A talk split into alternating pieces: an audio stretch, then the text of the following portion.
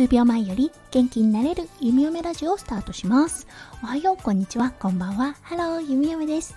このラジオはオーストラリア在住19年の弓嫁が日々のハッピーや発見を声に乗せてお届け、ふわっとトークラジオです。今日は5月4日水曜日ですね。皆さん、どんな連休の中日になるのかな？をお過ごしでしょうか？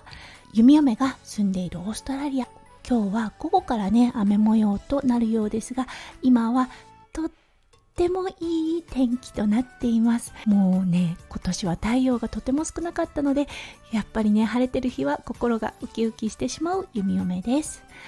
はい早速ですが今日のテーマに移りましょう。今日のテーマだったんですがあなたはどんな風に時間を過ごしていますか？外に出られない日というテーマでお話をさせていただきたいと思います。それでは今日も元気に弓嫁ラジオスタートします。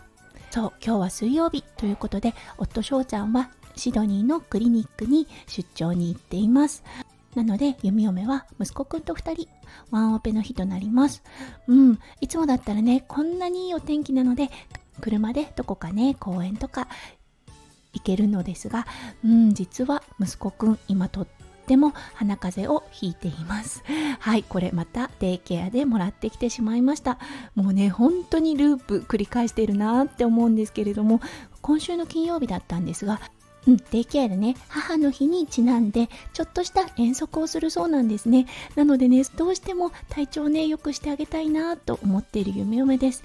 そう、だからね、今日はね、外出を避けようと思ってたんですね。そう、だからこんなにいいお天気、どうしようかなって思った時にうーんやっぱり一番最初に思いついたのが掃除でしたね。うん。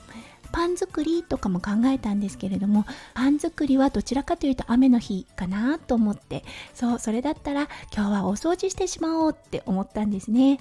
そうということでずっと気になってた網戸のお掃除ってねなかなか毎日される方っていないと思うんですけれどもうん網戸のお掃除始めました。そう。やっぱりね網戸が綺麗になるとすごくね視界が開けたりするんですよね、うん、皆さんもきっと経験あると思います。そしてお掃除を実際してる時にすごい泥水が流れてるのを見てはあこんなに泥が溜まっていたんだと思ってしまった弓嫁でした。うん今は日光にさらしてはい乾かしている途中です。そうそして窓掃除。やっぱり窓のお掃除もなかなか手がねかけられないのでこんな外に出られない日はお掃除をするのが一番だなって思った弓嫁でした。はいということで今日はお外に出られない日。そんな日に弓嫁がしたことについてお話をさせていただきました。今日も最後まで聞いてくださって本当にありがとうございました。皆さんの一日がそしてね連休がキラキラがいっぱいいっぱい詰まった素敵な素敵なものになりますよう弓嫁心からお祈りいたしております。